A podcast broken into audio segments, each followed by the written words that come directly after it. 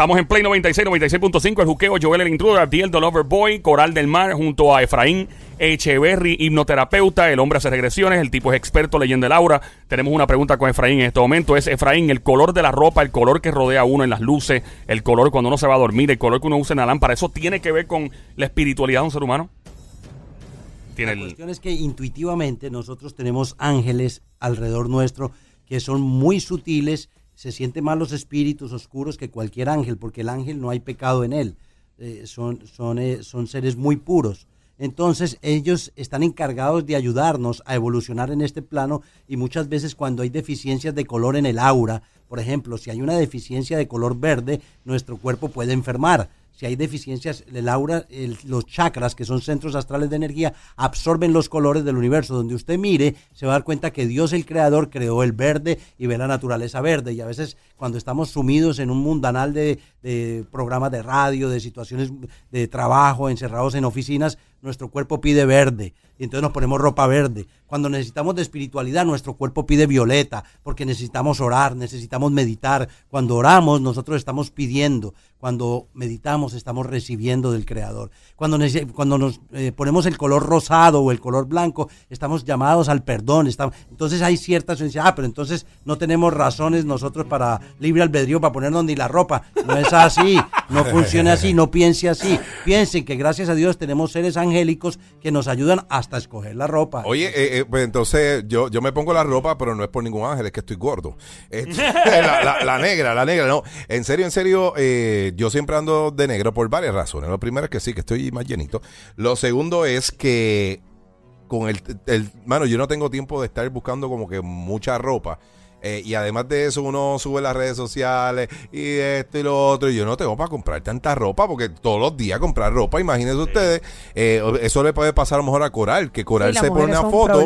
Y, y, por eso es que muchas de, de ellas buscan intercambio porque es bien difícil que después de una personalidad todo el mundo una ropa, ropa, ropa.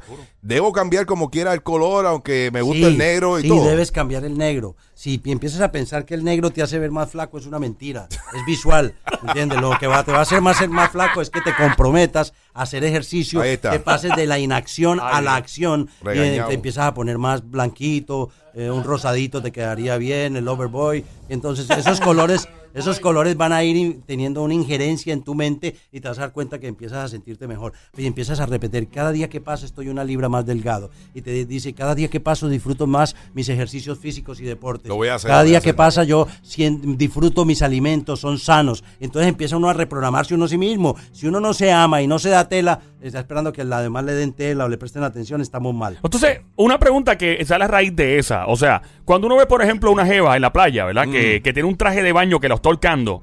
Y ella, pero, pero dónde? Ella tiene 100 libras. ¿Ahorcando dónde? En todos lados. Parece así como un muffin. tiene la autoestima en París. Tiene, no, tiene una autoestima increíble. Entonces, tú, usted le recomienda a una dama, a una mujer eh, o a un hombre, ¿no? Que use una ropa que aunque no le quede bien de, de, acuerdo al punto de vista social, de que le queda muy apretado, se le ve el muffin guinando eh, o la mujer. O sea, usted le aconseja que hagan eso para que su... no, no, eso ya es moda, eso ya es moda. Estamos hablando de colores. Oh, Yo sé de oh, colores, de auras, de seres, de luz. Porque... Ya si que se pone una tanga, un El gistro amarillo o lo que sea que se vaya a poner, ya es problema de cada cual. Porque si está muy... analiza, yo lo veo por el lado de la autoestima. Yo veo en mi país, en Colombia, las mujeres todas son, usted parecen clones, todas hechas por todos lados. Y tú ves aquí a las mujeres eh, gorditas y felices y la autoestima en París y ¿me entiendes? Entonces se ve el problema social que hay. Pero es bueno, es bueno que una persona aunque no tenga dentro de lo que el estigma social dice que es un cuerpo pues ideal para usar un bikini o lo que sea, eso dice mucho de una persona en términos de yo no, creo que sea vulgar una mujer que esté gordita ponerse un bikini. Creo que debe estar orgullosa cuánto se tuvo que comer para que esos gorditos estuvieran ahí y cuánto ejercicio tiene que hacer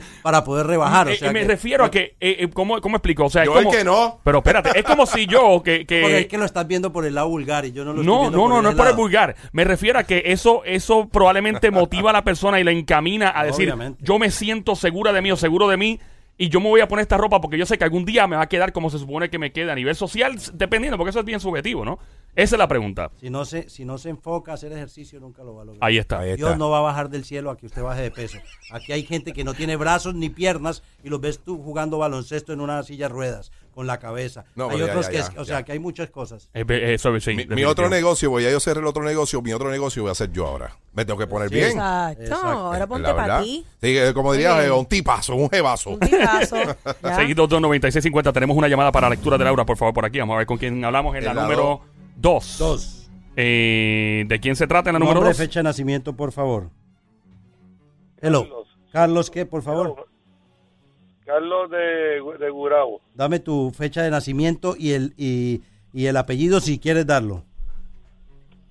5559. 55 Apellido Candelo. Candelo. 55 del 59. Energía tuya, energía tuya. Hay ciertas cosas, ¿ok? Hay ciertas cosas que hay ahí. Veo, te veo solo, no te veo en una relación de pareja estable. Veo una relación que se termina y se termina, aunque no se terminó turbulentamente, fue debido a unas situaciones familiares, ¿no?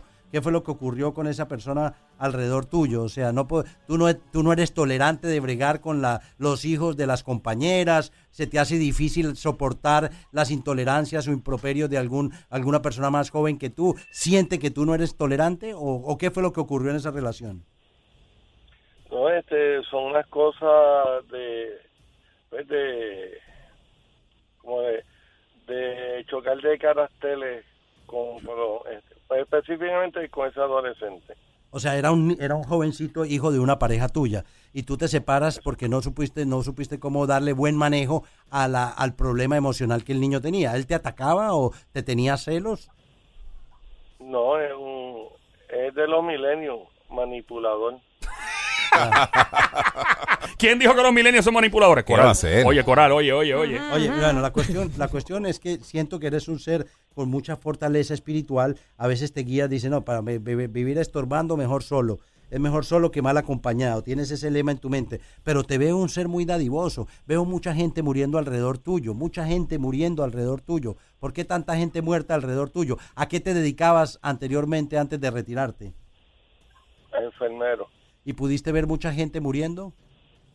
Y nacer también, sí. y, y nacer. Eh, entonces yo estoy viendo de que muchas veces el- las, la- las personas, los enfermeros de por sí, son profesiones muy valiosas, que deben ser mejor pagas que cualquier profesión, porque ahí el enfermero está poniendo alma, corazón y vida a cuidar a ese paciente, a buscar que si, si es enfermero de cirugía, de emergencias, son enfermeros que tienen que estar pendientes porque tienen en su mano la responsabilidad de esa vida, y tú lo tomabas de esa forma, ¿no?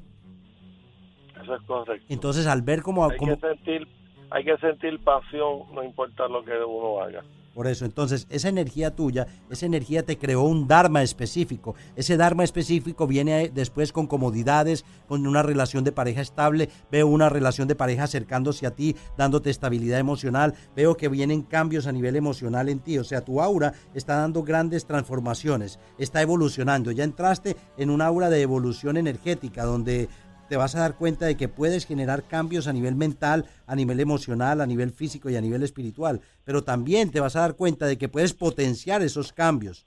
Vienen cambios muy positivos para tu vida, pero esos cambios eh, eh, debes entender que eres una persona que debe trabajar con la calma y el equilibrio que debe transmitir fuerza y energía a los demás y que debes volver a retomar. El retirarse hace de que muchas veces nosotros en nuestra mente escucha, las células escuchan, que nos retiramos y empezamos a ponernos decrépitos. Sino vamos, es mejor decir voy a cambiar, cambiar de oficio para que la salud, que es lo que buscamos después de trabajar tanto tiempo, sea leal a nosotros y que el amor, que es lo que buscamos realmente, una pareja que esté con uno hasta que uno se vaya, llegue esa persona idónea. Entonces eh, veo que eres tienes ciertas capacidades de compasión y misericordia y has desarrollado capacidades psíquicas. Veo que tienes pensamientos espirituales, pensamientos de transmutación, de unión entre el corazón y la mente. Creo que esa intuición y esa independencia que quieres tener, tienes que abrir la puerta para que entre una pareja porque como que no crees en nadie. Entonces es el momento de abrir esa puerta para que llegue esa persona que te va a dar pensamientos eh, diferentes a los materialistas. No te enfoques en pensamiento materialista